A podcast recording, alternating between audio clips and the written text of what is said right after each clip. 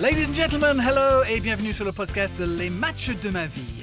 À travers cinq matchs de foot, notre invité parle de son amour pour ce sport et nous ouvre ainsi sur quelques chapitres de sa vie. Cinq matchs à raconter, beaucoup de bonheur à partager avec vous, où que vous soyez, où que vous nous écoutiez. Merci déjà de nous avoir choisis. C'est parti pour ce nouveau numéro de Les matchs de ma vie avec moi, Darren Tulette, et notre invité aujourd'hui qui est... Robert Malm. Bonne réponse, Robert. Ravi de t'avoir avec nous. J'ai la chance de te côtoyer depuis le lancement de Beansport en 2012, donc on va pas euh, faire euh, en sorte de ne pas se connaître. On peut se tutoyer. Ah, mais même on va, on va se tutoyer. Puis... J'espère bien, mon ami. Robert, ta carrière de joueur. En quelques mots pour nos auditeurs, 514 matchs en pro avec la bagatelle de 187 buts marqués, si j'ai bien compté. Oui, tu as bien compté. Et on peut faire la liste de tes clubs. Oui, vas-y. Tu es capable Non, de oui, le non, faire je vais te le faire. Je vais, je, vais, je vais te soulager, Darren. Ok, fais gaffe. hein. J'ai- liste Alors, moi. tu as la liste. Alors, bien sûr, hors- hormis euh, l'Olympique de Grande-Sainte où j'ai débuté, parce qu'on débute tous dans un club amateur, j'ai débuté là. Et ensuite, pour le parcours professionnel, c'est Lens, c'est Dunkerque, c'est Fécamp, c'est Saint-Brieuc, c'est Lorient, c'est Toulouse, c'est Valence, c'est Guignon, c'est Wascal, c'est Grenoble, c'est Brest, c'est Montpellier, c'est Nîmes, et on finira par la Côte d'Azur, Cannes. Pas mal, effectivement. tu commences dans le nord, tu termines Mais- sur la côte d'Azur. avec euh, au mon passage de Valence un retour à, à Lorient pendant l'année euh, 99-2000.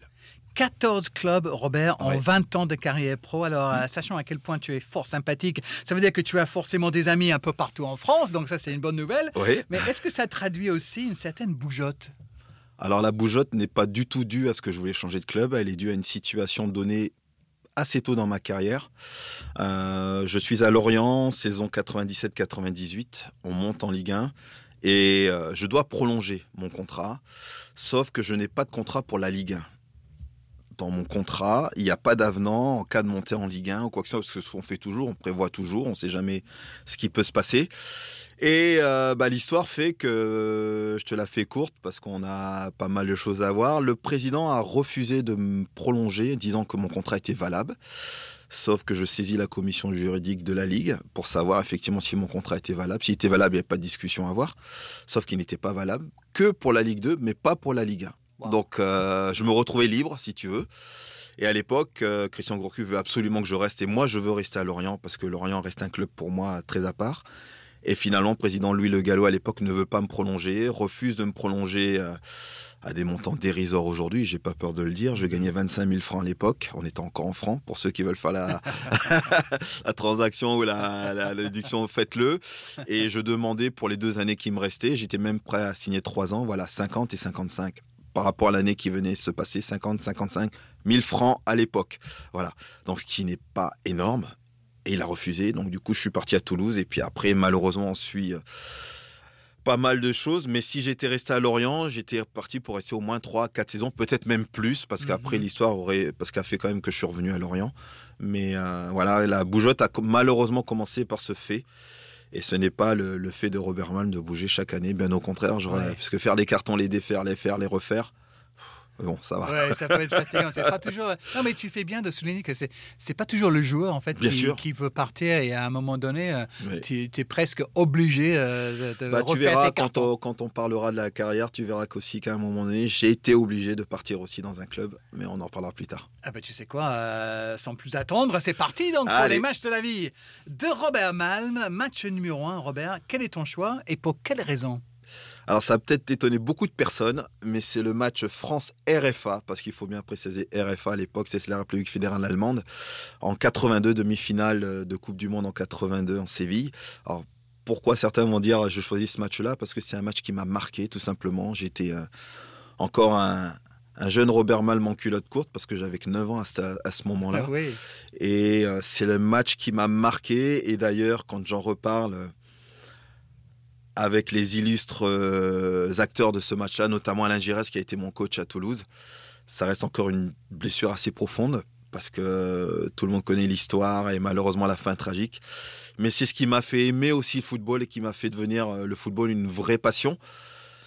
Et quelque part, tu tu t'es dit, bah, peut-être qu'un jour, j'arriverai à venger l'équipe de France parce que, parce que tu rêves. Oui. Mais, euh, mais oui, ce match-là m'a marqué avec euh, la joie, la tristesse. Et même aujourd'hui, quand je revois ce match, j'ai toujours du mal à. Je pense toujours qu'il va y avoir une fin heureuse pour l'équipe de France. Et finalement, cette fin malheureuse, a peut-être aidé le football français justement à grandir et à être champion d'Europe euh, deux ans plus tard. Effectivement, en 84, euh, champion d'Europe. Mais euh, ce match à Séville a vraiment marqué l'histoire du football en France et bien au-delà, parce que beaucoup de gens en parlent effectivement d'une certaine génération, on va dire. Mais, mais tous ceux qui ont peut-être plus de, je sais pas, 40 ans, mmh. ont vu, ont vécu ce match. Et ça a laissé des traces, effectivement. Tu en parles aujourd'hui, euh, bien plus tard. Mais c'est encore là, quoi. Ouais, c'est partie de ton histoire, toi. Ouais, quand, tu vois, quand tu vois le match, tu vois la physionomie du match. Quand l'équipe de France mène 3-1, euh, durant le temps de prolongation, avec ce but extraordinaire d'Alain Giresse, il y, a le, il y a la volée avant de Marius Trésor qui fait sauter tout le monde. Euh, tu te dis, rien ne peut t'échapper. Et quand tu vois l'attentat et le geste déplorable d'Harald Schumacher sur Patrick Battiston, qui aurait pu perdre la vie à ce moment-là. Euh, là, tu te dis, il y a quelque chose qui va peut-être faire basculer le match. Et justement, le match a basculé avec l'entrée de Rummenigge euh, après, qui va voilà, remettre l'Allemagne sur euh, la RFA sur, le, sur les rails et qui va faire que bah, ça sera le, futur finaliste. Pas le vainqueur, mais le futur finaliste. Tellement d'ingrédients dans cette dramaturgie à, Sanchez Pizjuan, effectivement. Exactement, c'était à Séville. L'équipe de France perd. Donc, Marius Trésor t'a fait sauter. Euh, tu avais 9 ans, tu sautais où? Tu étais où pour regarder ce match? J'étais euh, bah, chez moi, à Grande-Sainte, avec mes parents et mon père qui était un passionné aussi de, football.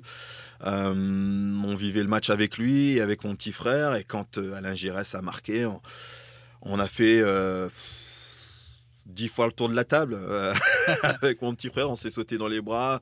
Mon père aussi était heureux et, et euh, les voisins ne nous en ont pas voulu ce jour-là parce que nous, encore nous on est au rez-de-chaussée. C'est peut-être ceux du dessus qui nous ont entendu crier, mais je pense que les ont entendus aussi crier aussi fort que nous et et ça reste, ouais, c'est ce qui te fait aimer, c'est ce qui m'a fait en tout cas, voilà, vraiment aimer le football parce que la petite histoire, j'ai commencé par le tennis. Mais euh, voilà, ça m'a fait euh, pencher la balance du côté foot, ce match-là. Et, et quand tu grandis avec des joueurs tels que Giresse, Platini, Tigana, euh, bah, euh, non, Luis Fernandez n'était pas encore là. Il viendra après. Mhm. Mais euh, c'est vrai que ça reste. Non, moi, ça reste des moments mémorables parce que je t'en reparle aujourd'hui comme si c'était hier. Et voilà, cette communion, cette joie, c'est pour ça que je dis à chaque fois que le football a cette particularité-là. Il est capable de diviser, mais il est capable aussi de rassembler. Et euh, quand les équipes nationales jouent, ça rassemble énormément de gens autour de, l'équipe nationale. Toi, malheureusement, tu as eu euh, la douleur, c'est qu'il y a la France et l'Angleterre en même temps ce jour-là, mais peut-être qu'à ce moment, cette année-là, tu étais peut-être plus anglais que français. Oui, mais mais c'est vrai que c'est euh, ça, ouais, ça, ça rassemble et la communion qu'il peut y avoir lors d'une Coupe du Monde reste des moments magiques et c'est ce qui me fait vraiment aimer encore en plus ce sport. Tu as parlé de ton papa qui était euh, fan de, foot aussi. Oui. Euh, c'était qui ton papa? C'était quel genre euh, de bonhomme? Bonhomme, malheureusement, qui est parti trop tôt. parce qu'il n'a pas pu assister après à la progression que j'ai pu avoir dans, dans, dans ce domaine-là, parce qu'il est parti assez tôt, il est parti en 89 un amoureux du football, un amoureux du football. Et je pense que l'année où il signe mon contrat de nos sollicitations avec le Racing Club de Lens, euh, il va tomber malade euh, quelques mois après, et en trois mois de temps, il est parti. Euh, ouais, peut-être que quelque part, j'ai réalisé son rêve. Hmm. Mais sans savoir non plus que j'allais devenir professionnel, parce que j'en ai vraiment pris conscience que, on en reparlera un petit peu plus tard dans, dans ce post-4, mais Ouais, un amoureux du football, un amoureux du sport, parce que hum, c'est peut-être lui aussi qui m'a transmis cette passion de, de suivre aussi tous les sports, parce que j'adore toutes les autres disciplines aussi, euh, euh, que ce soit la F1, en passant par la NBA, euh, le tennis aussi, plein d'autres choses. Et c'est vrai qu'on a vécu pas mal d'émotions ensemble, la victoire de Yannick Noah en 83 Roland Garros, toutes ces choses-là font que Ouais, c'était un vrai amoureux du sport. Vraiment un vrai amoureux du sport. Et, euh, et je pense qu'il nous a transmis ça. Il me l'a transmis en tout cas. À mes frères aussi. Mais je pense que j'en ai pris un petit peu plus que mes frères. C'est vrai Ah ouais, je pense, oui. Mes frères adorent le sport, adorent le foot. Parce qu'ils m'ont suivi euh, tout au long de ma carrière et sont, ont été mes premiers supporters. Mais ouais, je pense que j'en ai encore pris encore un peu plus qu'eux. Et il venait d'où, papa Il était sportif, lui Papa sportif aussi, footballeur aussi. Il arrivait du Togo. Il a amené ma maman dans ses bagages avec lui au Togo. Pour la petite histoire, tu l'as dit, je suis né à Dunkerque. Mes parents m'ont conçu à Brédune, euh, qui est pas très loin dans, le nord. Ils se sont mariés à Brédune. Ma maman est enceinte de moi lorsqu'elle s'est mariée à mon papa.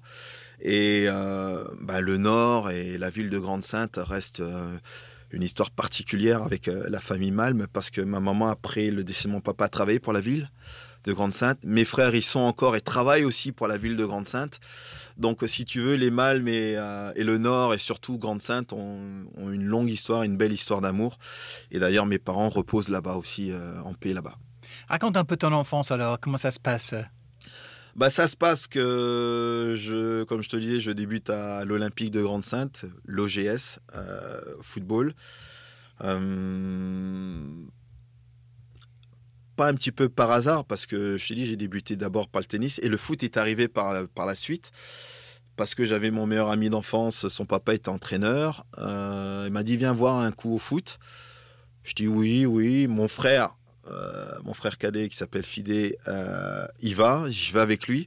Et puis pour la petite histoire, j'ai pas honte de le dire, certainement mon frère était plus doué que moi euh, au départ. Ah et on y va tous les deux, et puis on se prend au jeu, on est. et puis j'y vais sans vraiment y retourner. Et puis un jour, je traînais derrière les buts, je ramassais les ballons. Puis Et un entraîneur qui s'appelle José Pedrera me dit Viens t'entraîner, tu veux t'entraîner. Puis il se découvre que ouais, je me prends au jeu. Et et pour la petite histoire, je voulais jouer dans les buts au départ. Ah oui Ouais. Et il m'a dit non, non, toi, tu vas jouer devant. Je lui en ai voulu sur le moment. Bon, l'histoire fait que. Tu venais cette envie d'être gardien de but? Parce que je sais pas, je... c'était quand même assez spectaculaire, les parades, tout ce qu'il fallait euh, faire avec. Et il s'avère que euh, j'étais plutôt pas mauvais, quoi. Ah. Et euh, mais dans le champ, je l'étais aussi. J'avais certaines qualités, ce qui me permettait aussi d'être dans le champ. Et écoute, ça a été, euh, ça a été ça. Un peu, j'ai un peu boudé au départ. Mais quand tu commences à marquer ton premier but, t'en mets un autre, t'en mets un deuxième, t'en mets un autre, tu te dis, ah, finalement, euh, il a peut-être pas tort, mais dès que l'occasion se présentait pour jouer dans les buts, euh, j'hésitais pas à y aller en tout cas. oui, tu vois, j'en parlais récemment avec Edouard Cissé qui, lui, m'a raconté, fils d'un Sénégalais à, à Pau, il m'a dit qu'il n'y avait pas beaucoup de, joueurs avec la même couleur de peau euh, que lui dans l'équipe et que le, fait d'être footballeur et être bon l'a aidé de ce côté-là parce qu'il était un petit peu le chouchou euh, à l'école parce que c'était le meilleur sportif. Quoi. Ouais, mais, mais ce qu'il dit, c'est vrai parce que euh, moi, ça m'a aidé aussi. alors, il n'y avait pas autant de problèmes de racisme qu'on peut avoir aujourd'hui, mais le fait effectivement d'être euh, enfant de parents émigrés, parce que mes parents ont immigré en France, même s'ils sont devenus français par la suite, euh, m'a aidé effectivement, notamment dans le sport, m'a aidé effectivement à pousser certaines barrières, à, à, avoir certains avantages. Je ne sais pas si on peut appeler ça des avantages, mais en tout cas, euh, quand on prenait les, les compétitions UNSS, l'athlétisme, comme j'allais assez vite, bah, m'a permis effectivement, bah, Robert, tu démarres soit le relais ou tu le finis? Pas de problème. Donc euh, ça, ça, a aidé. Et puis, c'est vrai que la, la branche sport m'a énormément aidé, même si ce n'était pas tout, parce que ma maman a énormément insisté. Ma maman, fille euh, d'institutrice, m'a énormément aidé aussi après par la suite, effectivement. Les études, euh, Robert Toujours. C'est ce que je dis toujours aux jeunes, les études, c'est extrêmement important et je, le, je me rends compte encore aujourd'hui. Et pour pour rien cacher, euh, avec la Coupe du Monde qu'on a vécue au Qatar ensemble, euh, j'ai pris des cours d'anglais. Et euh, c'est là où tu te rends compte qu'effectivement, c'est extrêmement important d'étudier et je le vois encore aujourd'hui à mon âge. Donc voilà, tu es enfant, tu es déjà joueur de foot, euh, gardien de but frustré, mais euh, attaquant donc euh, pour la gloire, on va dire. ce qui nous amène à, ton deuxième match sur cette liste. On est le mois de mai 1991. C'est un match entre Lens et Toulouse, un match retour pour les barrages pour monter en Ligue 1. Alors raconte. Eh ben, c'est les débuts du petit Robert Malm qui va débuter à l'âge de 17 ans et demi en 1991. Euh, premier match euh, chez les grands avec euh, le Racing Club de Lens, chez les professionnels. ma convocation est due parce qu'il a un, petit bonhomme, il nous appelait petit bonhomme à l'époque, c'est Monsieur Arnaud de Santos, qui était l'entraîneur de l'équipe première à ce moment-là. Et on fait un tournoi international à Croix, c'est une petite ville juste à côté de Lille tournoi où on doit y aller, on se dit ouais, c'est tournoi de fin de saison, on a, un peu plein les bottes. Et puis finalement, ce tournoi-là va révéler plein de choses. C'est que, un, on le gagne. Deux, je finis meilleur buteur du tournoi. Euh, trois, on bat des équipes prestigieuses comme le, FC Barcelone. Hmm. Et on fait un tournoi. Euh, après ce tournoi-là, va naître l'équipe qui va gagner la Gambardella l'année suivante. Et je suis avec des joueurs comme Frédéric Déhu, avec la carrière qu'il aura eue derrière. Et pour moi, le tournoi se passe de manière merveilleuse. Et à l'issue de ce tournoi-là, je suis convoqué avec l'équipe professionnelle pour préparer le match de, face à Toulouse. Mais il faut quand même savoir que Paul Leroy, qui était un des joueurs à Lens, vient me chercher au centre de formation et me dit Tu t'entraînes avec les pros Je dis Ouais, c'est ça, je m'entraîne avec les pros. Ouais. Je prends mon sac et je traverse, parce qu'il n'y avait qu'une rue à traverser pour aller au centre d'entraînement euh, du centre de formation. Et l'éducateur euh, de cette équipe-là, qui s'appelle Monsieur Jean Dombrowski, à l'époque, me voit arriver, il me dit Mais qu'est-ce que tu fais là? Bah, J'ai dit Coach, je, je viens m'entraîner. Et il me dit Non, non, tu t'entraînes avec les pros. Je me retourne, Paul Leroy qui m'avait suivi, il me dit alors, tu vois, c'était pas une blague. pas une blague. Donc je me suis retrouvé avec les pros et euh, me voilà lancé dans le grand bain. Arnaud de Santos et Gervais Martel me prennent au milieu de terrain et Arnaud de Santos me dit euh, si je te fais jouer mercredi, tu vas comment tu vas appréhender le match? Je le regarde en disant, mais coach, je vais prendre autant de plaisir que j'ai joué le match, euh, le tournoi que j'ai fait avec mes copains. Il me dit très bien. Et, il sourit. Donc, euh, je fais l'entraînement. Et à l'époque, tu sais, je crois qu'on avait 13 ou 14 inscrits sur la feuille de match. Donc, je fais le, stage, mini-stage et tout ça. Et je suis pas non plus certain d'être dans le groupe pour qui va jouer. Arnaud de Santos donne la composition d'équipe, il soulève la feuille et mon nom fait partie des trois remplaçants euh, sur le banc. Et j'ai Cyril Magnier, qui était un pareil, qui est passé par la fin, me regarde et me fait un clin d'œil en guise bienvenue chez les pros. Et euh, je remplace Mustapha El Adawi, qui à l'époque euh, est blessé. Et ben, l'aventure commence là. Je commence avec le maillot, avec le numéro 10. Là, c'est extraordinaire. La petite phrase d'Arnaud de Santos, euh, juste avant, il me dit euh, T'oublieras pas le numéro 1 avant d'aller sur le terrain. Euh, et je crois qu'il me fait rentrer à peu près à l'heure de jeu. Mhm. Et j'ai failli marquer, mais c'est voilà, mes premiers pas dans le monde professionnel. Et je t'assure, Darren, c'est à ce moment-là que j'ai pris conscience que je pouvais en faire mon métier. Ah oui. Et va ensuite en suivre la victoire en Coupe Gambardella l'année suivante en 92 avec Patrice Berg.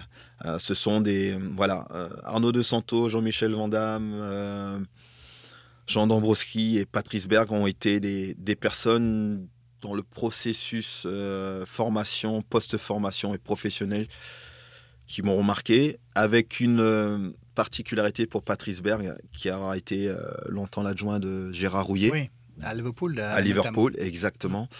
Et à Lyon. Et euh, Patrice Barr, avec qui j'ai toujours des contacts. Voilà, il aura eu un déclic à un moment donné euh, quand j'étais au centre et qui a fait que, bon, bah, voilà, Robert Malm a, fait, euh, a fait, pu faire carrière après dans le monde professionnel. J'aime bien quand tu parles de toi avec la troisième personne comme ça. Robert Malm. ce match, ah, pardon, parce qu'il faut quand même compléter l'histoire. Donc, ce Lens-Toulouse, ça a donné quoi? Bah, Ce Lens-Toulouse, figure-toi que moi qui assistais toujours le match des professionnels de, la tribune, je me retrouve acteur. Euh, on est battu à l'aller 4-0. Donc, c'est-à-dire qu'on a quasiment peu de chances de, pouvoir renverser la tendance. Mais le stade Vollard est plein craqué. Plein craqué, comme il est actuellement sur les matchs de Ligue des Champions et euh, une, frisson, j'imagine. Ouais, mais les frissons à 17 ans et demi. À 17 ans et demi. jamais joué devant autant de personnes. Non, non, devant autant de personnes, non, jamais. Et quand tu sors, tu sors du tunnel et qui t'amène vers la pousse parce que c'est, tu montes des marches d'escalier. Et là, tu vois tout un stade sans et or en train de chanter la, la lançoise et tu te dis waouh, où est-ce que j'ai mis les pieds? Alors que tu es habitué, tu es, là-haut en train de regarder tout ça. Euh, oui, bien sûr, c'est énormément d'émotions. Et euh, on gagne le match 1-0, but de Patrice Monteil à, l'époque. On gagne le match 1-0, mais c'est comme si euh, c'est comme si on venait de monter en Ligue 1. Alors l'histoire fera après que oui, on va monter en Ligue 1 parce que Nice sera relégué administrativement, que Lens profitera justement de, de, cette descente administrative pour commencer à écrire son histoire en, Ligue 1 et, et revenir en Coupe d'Europe et tout ce qui va avec derrière. Mais ouais, non, c'est souvenir extraordinaire d'Arène. À porter ce, maillot devant ah ce public-là, effectivement, ça doit être quelque chose. Tu te sens à, ta place à ce moment-là? Tu n'es pas. Tu n'as pas peur, quoi, tu, quand tu sors sur cette pelouse-là? Non, j'ai pas peur parce que parce que il y a, y a Frédéric Dehu aussi qui a débuté cette année-là aussi avec les pros et je me disais que euh, il l'a fait, il l'a très bien fait, il a été titulaire. Je me souviens de son premier match, c'était contre Guingamp, il a été titulaire, ça s'est bien passé. Je me suis dit pourquoi pas moi? Mhm. Ça s'est bien passé aussi. J'aurais bien voulu même marquer mon petit but de la tête. Le ballon n'est pas passé très loin. Mais, euh, mais si tu veux, euh, ouais, une fierté. Vraiment une fierté. Et même quand je retourne aujourd'hui à Lens, euh, même si j'ai pas fait autant de matchs que les garçons dont je viens de te citer, en tout cas, j'ai une certaine reconnaissance du public lensois, du jeune qui fait gagner la Gambardella, du gamin qui a débuté en 91 la Gambardella offre le premier titre d'une nouvelle ère au Racing Club de Lens. C'est peut-être insignifiant, mais c'était beaucoup quand même pour le Racing Club de Lens à l'époque. Et c'était le premier titre du président Gervais Martel pour euh, voilà, que les jeunes gagnent. Et puis ensuite, euh, on connaît le reste de l'histoire avec Lens. Bah, c'est une jolie histoire de gagner la Coupe Gambardella avec Lens. Euh, effectivement, match numéro 3. Oui. Mon cher Robert, maintenant, on est euh, dans cette saison 97-98. Tu es euh, joueur de Lorient. Euh, Exactement. tu es devenu un Merlu. Oui. Et c'est un 16e de finale de la Coupe de France contre le Paris Saint-Germain de Rail, de Roche, de Simonet. Pourquoi tu as choisi ce match-là? J'ai choisi ce match-là parce que hum, il a une histoire assez particulière et symbolique. Déjà, d'une, on joue le Paris Saint-Germain ça reste le Paris Saint-Germain. C'est vrai que c'était pas encore sous l'ère QSI, mais ça restait quand même le Paris Saint-Germain avec toutes ces stars. Tu viens de les citer, Rai, Simonet. Euh, c'était Arthur Georges. Mm-hmm. Non, non, c'était. Euh, je me demande si c'était pas le coach, si c'était pas déjà Ricardo. Je me demande si c'était pas Ricardo à ce moment-là qui euh, qui va gagner. On joue contre le futur vainqueur de la Coupe de France. Marco Simonet marque le but euh, qui permet à Paris de, passer, mais nous, on fait, euh, on fait un match solide. Et euh, la première anecdote, c'est que je croise Rai dans les couloirs. Ah ouais. Et, je suis resté pétrifié. C'est vrai. Je t'assure, pétrifié. Un gamin comme s'il venait de voir son premier cadeau de Noël et qui, je suis resté devant lui et il me croise et on se dit bonjour. Il avait une telle aura et dégageait quelque chose d'extraordinaire que je me suis dit, waouh, euh, le gars que j'ai vu, euh, que je viens de croiser dans le couloir, a été capitaine de la sélection brésilienne, champion du monde avec le Brésil en, en 94 aux États-Unis. Tu te dis, ouais, et puis tu dis toutes ces stars, Simonet, tout ça. Et. Euh, il avait un charisme. ouais, un charisme. Il dégageait quelque chose. Et, et je me suis lié d'amitié, tu vois, comme quoi c'est assez bizarre, avec Marco Simonet en, même temps à ce moment-là. Et, euh, et, Simonet est venu dans notre vestiaire, est venu féliciter notre équipe et Christian pour la manière dont on joue au football. Sympa. Et euh, même si on avait perdu, on avait posé pas mal de problèmes dans le jeu. Euh, mais avoir la reconnaissance voilà, des joueurs comme Rai, comme Marco Simonet, Alain Roche, Paul Le Guen, euh, même Alain Roche, aujourd'hui, quand, on se, quand on se croise, je veux dire, quelque part, quand tu es reconnu par ces joueurs-là, qui ont marqué quand même le football français, tu te dis, euh, ouais, respect quand même, tu as, le respect des, grands, donc ça, c'est ça n'a pas de prix. Mais je te dis, ce match-là me marque parce que c'est une étape supplémentaire dans, le, dans ma carrière, ma jeune carrière hein, qui, débute. Et rencontrer des, des, des personnes pareilles et pouvoir rivaliser avec eux sur la pelouse a été à un moment donné pour moi inoubliable. Et je pense que si tu demandes à pas mal de joueurs de cette époque-là, on était euh, tous quand même assez impressionnés, mais finalement après décomplexés une fois sur le terrain. Mm. Mais euh, pareil avec pour Christian Gourcuff. Euh, qui quelques temps après euh, sera sollicité par le Paris Saint-Germain pour entraîner le Paris Saint-Germain. Et figure-toi que, bah, que Robert Malm aussi a été sollicité par le Paris Saint-Germain. Et c'est là aussi cette histoire est, est assez belle parce qu'à l'époque c'est Charles Bétry qui va devenir le président, qui m'a fait venir aujourd'hui euh, chez Beansport en, en, 2012, en 2012 pardon.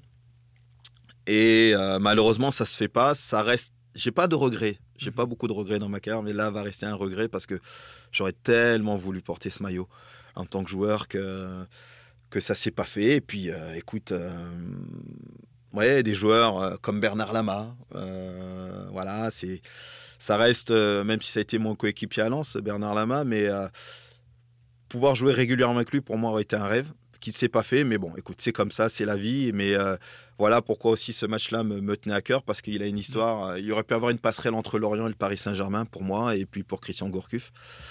Ça reste un match ouais, qui m'a marqué, mais je te dis surtout l'image, c'est de vo- revoir Rai dans les couloirs et, et rester euh, pétrifié un moment. Alors que d'habitude, bon, tu passes, euh, on se croise, mais lui a, avait quelque chose en particulier. Tu sais quoi? Et puis, je me permets une petite anecdote pour moi aussi, avec Rai. Ouais.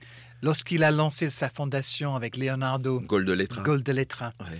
je ne sais pas pour quelle raison, mais ils avaient besoin, voilà, je comprends, ils avaient besoin de, de, de joueurs pour venir faire un petit tournoi euh, à Issy-les-Moulineaux. Oui. Et j'ai dû être euh, sur son passage. Il dit bah, Toi aussi, viens, viens jouer. Bon, bon, je, je venais de, de commencer à la télé. Oui. Donc, euh, je vais jouer. Ils ne savent pas dans quelle équipe me mettre. Donc, euh, je finis par être dans l'équipe de Rai, Leonardo, Ouais. Socrates, le frère de frère, est, oui. venu- est venu. Bernard Lama dans les buts. Et moi L'escroc Ouais, Qu'est-ce que je faisais là? Mais j'ai- pu jouer quelques minutes avec ces mecs-là Ouais, dans ouais. la même équipe que ces superstars. Mais je, je, Incroyable. je, je comprends euh, le ressenti que tu as pu avoir. Mon Dieu Moi aussi qui ai fait euh, des matchs euh, à Goal de Letra et je me souviens Ouais. à l'époque c'était à Lille. Leonardo était là, Rai aussi était là et plein, plein d'autres stars aussi. Et, euh, et quand Leonardo arrive pour la première fois au Paris Saint-Germain en tant que directeur sportif, on se croise. Il me dit bonjour, je lui dis bonjour et euh, je lui dis euh, au départ je le vous vois et il me dit mais pourquoi tu me vous vois? Il me dit bien sûr que je me souviens de toi et et donc tu dis bon bah, voilà c'est mais c'est vrai que cette fondation a a fait en sorte aussi pour certains tu vois comme toi de pouvoir euh, toucher euh, Ah oui. euh, un rêve, peut-être inaccessible pour certains, mais de, de jouer effectivement avec euh, des hommes et des, des hommes de, de, de ce calibre-là. Oui. Ah, Rai et Socrates quand même. Oui, ouais. Et Leonardo qui me dit euh, Tu joues où? Je dis Mais je joue où tu veux. et si tu me donnes le ballon, je te le redonne.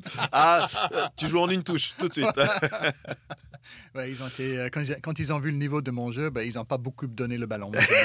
Euh, bon, voilà, Christian Gourcuff, oui, il t'a- marqué aussi, ce Oui. coach-là, parce que tu en as eu pas mal de, de coachs, mais Christian Gourcuff, ouais, Christian Gourcuff a fait où, partie. où est-ce que tu le situes? Christian, je le situe parmi euh, au même niveau que Patrice Berg, mais de, manière différente. Euh, Christian, sur le plan tactique, sur le plan du jeu, humainement aussi, a été euh, d'un niveau extraordinaire. D'un niveau extraordinaire. Si tactiquement j'arrive à, cerner certaines choses, et quoi, c'est parce qu'il s'était un passionné, il nous a transmis ça. Et il a été, euh, ouais, quelque part aussi, euh, un petit peu secrètement, peut-être euh, un futur éducateur en puissance, ou je sais pas, mais en tout cas, ouais, non, Christian te faisait aimer le, jeu, le foot, le beau jeu. Et, et l'année où, justement, cette année-là, saison 97-98, je suis sûr, si demain tu l'as dans un podcast et que tu lui demandes quelle est la saison qu'il a le, plus aimé malgré toutes ces nombreuses montées qu'il a pu faire, je te parie aujourd'hui, euh, je te parie un resto qui va te répondre 97-98 parce qu'on a tout eu cette année-là, Darren. Humainement, footballistique, footballistiquement parlant, c'était extraordinaire. Et euh, tout ne réussissait cette année-là. On se trouvait les yeux fermés. Je vais même te dire, ça en devenait même insolent par moments dans le jeu. Euh, parce qu'on a, on a gagné des matchs. Le tarif, il est des euh, 3-0 à la maison. Hmm. Je me souviens même de certains matchs où le public n'était pas satisfait parce qu'on n'avait pas euh, marqué euh, les trois buts. Mais non, non, mais c'est extraordinaire. Ouais, Humainement, ça a été extraordinaire. Vous avez la meilleure attaque de Ligue 2 Oui. cette saison-là. Vous montez. euh, effectivement, toi, tu as mis 16 buts en championnat. Oui. Et vous êtes leader presque toute la saison. Vous Oui. vous faites coiffer euh, sur le Oui. fil lors de la dernière journée, c'est ça? Alors, on se fait coiffer par le fil par Nancy et Pablo Correa qui était, qui était joueur à l'époque. On se fait coiffer sur le fil et puis le, le président lui était content. Il a dit bah tant mieux comme ça on n'aura pas de prime à leur donner. Ah Bon bref, écoute ça c'est mais non finir avec euh, titre de champion ça aurait été euh, ça aurait été vraiment euh, une saison complètement réussite. Elle est réussite parce que on monte. Lorient monte. La première montée, il manque le titre. Mais écoute, on, on prend quand même parce qu'on a vraiment vécu, je te dis, euh, je me répète, mais footballistiquement parlant, humainement, une saison vraiment enrichissante. En parlant d'aventure humaine, on va avancer sur euh, une, une sacrée histoire que tu vas nous, ra- nous raconter. Euh, Vous écoutez, les amis, Les matchs de ma vie, le podcast de Bein Sport, où notre invité raconte les 5 matchs de foot qui ont le plus marqué sa vie. On arrive au match numéro 4 de Robert Malm. Et ce numéro 4, Robert, Oui. C'est une histoire de Coupe du Monde. Oui. Alors, on est le 19 juin 2006. La Coupe du Monde se déroule en Allemagne et on va jouer le deuxième match de poule pour le Togo Oui. contre la Suisse. Alors, qu'est-ce que c'est que cette histoire? Comment tu te retrouves chez les éperviers euh, pour cette Coupe du Monde? Alors, il faut que tu saches que, ben, je je l'ai dit avant, mes parents sont, sont togolais, donc j'ai la double nationalité franco-togolaise. Et euh, j'ai très, très, très, très, très longtemps repoussé euh, la sélection des éperviers. Un, euh, dans un premier temps, parce que quand tu te retrouves avec des garçons comme Robert Pires, Bernard Diomède, Lionel Letizy, Florian Maurice, des garçons de ma génération avec qui j'ai porté aussi les maillots de la sélection, que ce soit euh, euh, en présélection espoir ou que ce soit en équipe de France militaire. Parce que oui, Robert Malm a fait son service militaire sous les ordres de Roger Lemaire qui deviendra champion d'Europe, Oui, du monde et d'Europe. oui. Euh, Hmm. Tu te dis, oui, tu as peut-être une chance de pouvoir, de pouvoir y aller aussi. Et puis, euh, bah, tu te rends compte après que tu as des jeunes joueurs qui, qui arrivent, qui explosent tout sur leur passage. Euh, pour pas le nommer, Thierry Henry, notre nouveau sélectionneur de l'équipe de France Espoir, Ouais. avec son compère David Trezeguet. Et là, tu t'inclines parce que c'est du calibre au-dessus. Euh, et puis, euh, oui, le Togo me fait des avances. Et quand je décide d'aller en sélection, pour la petite histoire, faut te dire que le football africain est, est un peu compliqué. J'arrive à l'aéroport, je suis censé avoir mes billets d'avion et mes billets d'avion sont pas là. Et donc, du coup, euh, on appelle, on me dit non, il faut que tu avances. non, non, j'ai dit euh, quand on va en sélection, euh, voilà. Donc, euh, du coup, je me rends pas en sélection. Et euh, plusieurs sélectionneurs, et notamment les sélectionneurs allemands qui, qui me sollicitent pour venir, notamment cette année 2006.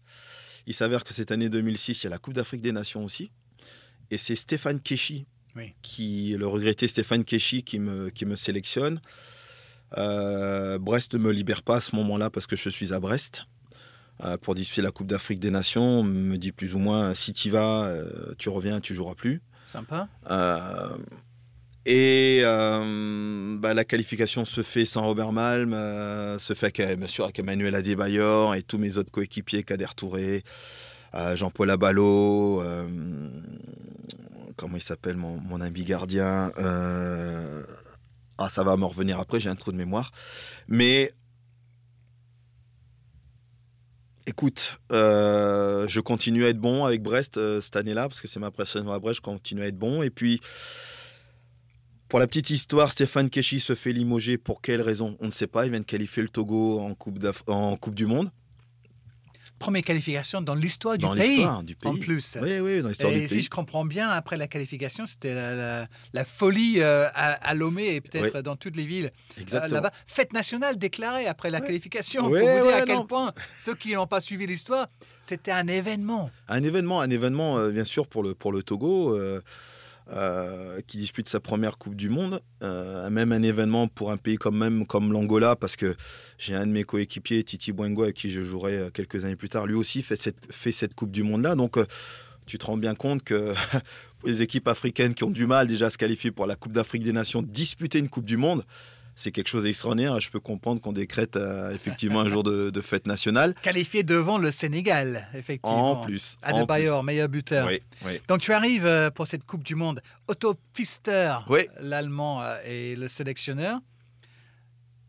Je n'avais pas fait la blague par rapport à Oui. Pfister euh, conjugué au, au- au passé simple. Oui. Mais euh, qu'est-ce qui se passe? Parce que lui, déjà, il avait démissionné juste avant le début du tournoi, puis fi- il, il finit par revenir pour vous mener euh, euh, dans cette campagne. Bon, on va revenir sur, sur- sur votre match, parce que lors de- de- du premier match, Oui. le Togo perd 2-1 face à la Corée du Sud, après avoir marqué en premier. Oui, on mène Donc, à tu zéro. vis ça euh, sur le banc avec, euh, avec, avec tout le monde. Mais le deuxième match contre la Suisse, là où vous devez euh, rebondir, tu vas pouvoir participer à cette rencontre et donc jouer à une Coupe du Monde. Robert, raconte-nous tout, euh, comment ça se passe, comment tu le vis? Bah, je, je le vis de manière euh, comme un rêve de gosse, comme tout gamin. euh, et d'ailleurs, c'est pour ça que je débute aussi par le match France-RFA 82, euh, parce que quand on est gamin, euh, quand il y a les grands événements à la télé, on, reproduit les grands événements, voilà, une Coupe du Monde ou un grand, un grand chelem ou quoi que ce soit. On, voilà, quand on est gamin, on, essaie d'imiter les, les meilleurs sportifs. Et quand je joue ce match Togo-Suisse, je suis entre le moment où je reviens, j'enlève ma chasuble et que je vais entrer sur la pelouse d'arène. Il y a tout qui défile dans ma tête. Bien sûr, le premier, c'est pour mon papa. Euh, la deuxième, c'est pour tous mes potes footeux avec qui j'ai pu jouer et qui auraient rêvé être à ma place. Et tous mes potes à qui on jouait, on faisait les Coupes du Monde derrière les immeubles, on se faisait les interquartiers, quoi que ce soit. Pendant ce petit laps de, de- de temps, tout défile. Et puis, ben, je me retrouve euh, propulsé à jouer une Coupe du Monde. Et c'est là où tu te rends compte que tu atteins le, le Graal de ce qui se fait dans le football, dans le football international. Bien sûr, on rêve tous d'être footballeur professionnel. Quand on est professionnel, on veut jouer en Ligue 1. Quand on est après en Ligue 1, on rêve de devenir international. Et puis après, tu veux suivre les compétitions Coupe d'Europe, Coupe d'Afrique des Nations et Coupe du Monde.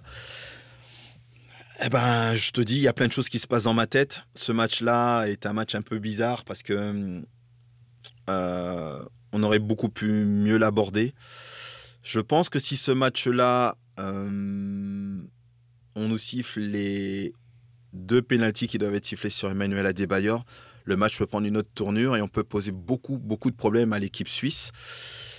Et peut-être encore plus de problèmes à l'équipe de France à ce moment-là. Hmm, Parce que vous perdez 2-0 contre la Suisse et vous allez perdre contre la, la France après. D'ailleurs, la France avait besoin de cette victoire pour continuer dans la compétition. Mais, mais revenons sur euh, oui, à l'abordement de, de cette rencontre parce que il y a- ça arrive souvent à, à la Coupe du Monde, des histoires de primes euh, qui apparemment ont foutu un peu le, le bordel dans le, le camp. Il y avait même une histoire de menace de ne pas jouer de la part des joueurs. C'était quoi l'histoire? Ben, en fait, si tu veux, euh, les joueurs qui avaient euh, fait la qualification devaient toucher des primes. Il y avait une prime de qualification, il y avait une prime de participation qui avait été négociée par, par les joueurs. Et il s'avère que ben, rien n'avait été versé. Donc, euh, j'irai encore une fois, malheureusement, comme ça se passe trop souvent en Afrique, c'est encore des problèmes politiques où trop de gens se mêlent du sportif. Et euh, on nous a promis tellement de choses qu'à un moment donné, euh, bah, on joue le match contre la Corée. Après le match la Corée, vos primes seront versées, ceci et cela. Rien on voit rien arriver. Puis à un moment donné, bon, bah voilà, les plus anciens se sont, levés. On dit, bon, manière, c'est la seule chose qui malheureusement fonctionne en Afrique, c'est de menacer de ne pas jouer. Pour te dire jusqu'où ça a été, c'est qu'on a fait retarder l'avion des Italiens. En fait, l'avion qui nous a amenés à Dortmund euh, devait aller chercher l'équipe italienne et la redéposer sur son camp de base. Et il s'avère que, comme on a fait traîner un peu les choses, euh, on a même fait menacer de disqualification. Et euh, finalement, une solution a été trouvée au dernier moment. Mais le mal était fait. Le mal était fait parce que ça nous a fait un peu sortir de notre Coupe du Monde. Euh, cette génération euh, 2006 euh, avec Adebayor, euh, Kossi Agassa, voilà, maintenant ça m'est revenu, notre gardien, Jean-Paul Abalo, Thomas Dosevi, euh, Oloufade, Kader Touré, le seul buteur euh, togolais Ouais, de voilà, l'histoire, ouais. euh, voilà, de l'histoire du, du- du- du Togo, euh, Romao, euh, les, euh, les frères Senaya, on avait vraiment talent. hein. Ouais. une sélection qui avait du talent parce que les trois quarts d'entre nous avaient été sont passés par les centres de formation français, des bailleurs à Metz, moi à Lens, Thomas Dosevi, euh, euh, pareil, les frères Senaya par Cannes. Tu te dis, il y a quelque chose à faire, vraiment quelque chose à faire dans cette Coupe du Monde. On avait un groupe qui était extrêmement difficile, mais qui était abordable. Je reste persuadé, et j'en parle souvent avec Kader Touré, si on n'avait pas eu ces problèmes-là, euh, on aurait pu faire quelque chose. Et Otto Pfister avait effectivement, pour, euh, pour revenir à lui, euh, avait démissionné pendant la rencontre et il nous disait, je vais te le faire, vous les Togolais, je vous lève dans votre blabla. Et il part, les larmes aux yeux, franchement les larmes aux yeux puisqu'il était touché, parce qu'il ne pouvait pas continuer dans une ambiance pareille. Finalement, euh, la situation s'arrange. Il revient.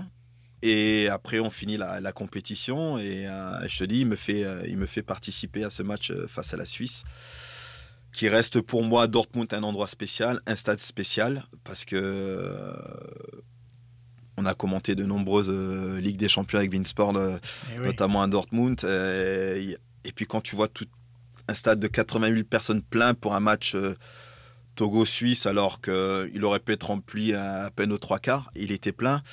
ouais, ça reste, ça reste un moment dans ma carrière. Voilà, de... j'ai été mondialiste, j'ai été international. Ouais, que, que dire de plus C'est je ne sais pas si j'ai suffisamment d'adjectifs qualificatifs euh, pour pouvoir euh, t'exprimer ce que j'ai pu, ce que j'ai pu ressentir à ce moment-là, mais sur toute la Coupe du Monde, sur toute la, de la préparation jusqu'à la fin de cette Coupe du Monde, j'ai vécu ce qui faisait de mieux et, euh, d'avoir eu la chance de l'avoir fait avec mon pays d'origine. je pense que quelque part, il y a, y a quelqu'un là-haut qui, je pense à mon papa, qui a dû être tellement fier que voilà, ça me rend tellement fier aussi d'avoir pu faire et d'être venu international aussi par la suite avec l'équipe nationale du Togo. Eh oui, c'est fabuleux et cette équipe, effectivement, a plus jamais requalifié pour une Coupe du Monde. Le Togo, on le souhaite euh, pour bientôt, pourquoi pas. Euh, allez, on, te ramène un peu euh, plus sur terre. Le, dernier des cinq matchs qui ont le plus marqué ta vie, Robert Mann, c'est lequel et qu'est-ce qui t'a fait choisir celui-là? C'est le match Nîmes-Laval. Alors, il est particulier parce que euh, les gens vont dire mais pourquoi c'était pas. Euh, oui, c'était en national, certes, mais ça permettait de, remettre euh, le Nîmes Olympique parmi les clubs professionnels. Le Nîmes Olympique a une histoire aussi en France assez, assez conséquente. Et ça faisait six ans que Nîmes j'étais en national. Et pour la petite histoire, j'étais à Montpellier, moi, j'étais pas très loin. Et ne jouant pas beaucoup euh, sous les ordres de Roland Courbis. Roland avait été très clair avec moi dès le départ et c'est moi qui avais insisté pour pouvoir essayer de lui faire changer d'avis. Ça n'a pas marché et puis finalement, à, regret, euh, le président Nicolas me décide de me laisser partir à, Nîmes. Là, j'arrive à Nîmes, d'Arène. Et on fait une remontée, mais fantastique, qui nous permet d'avoir ce match face à Laval. Mhm où le stade des Costières est plein craqué, on est plus, plus de 18 000 personnes. Il y avait une ambiance mais de dingue dans ce stade. Et pour te dire que euh, avant qu'on parte à la mise au vert, justement pour préparer ce match-là, euh, il y avait une queue devant le stade euh, des Costières pour prendre les billets, mais les gens avaient été tellement été sevrés de football au, haut niveau qu'à un moment ils se disent c'est pas possible. Nîmes est tout près de retrouver le monde professionnel, donc on va faire quelque chose. Et moi, cette demi-partie de saison, parce que j'arrive en janvier 2008.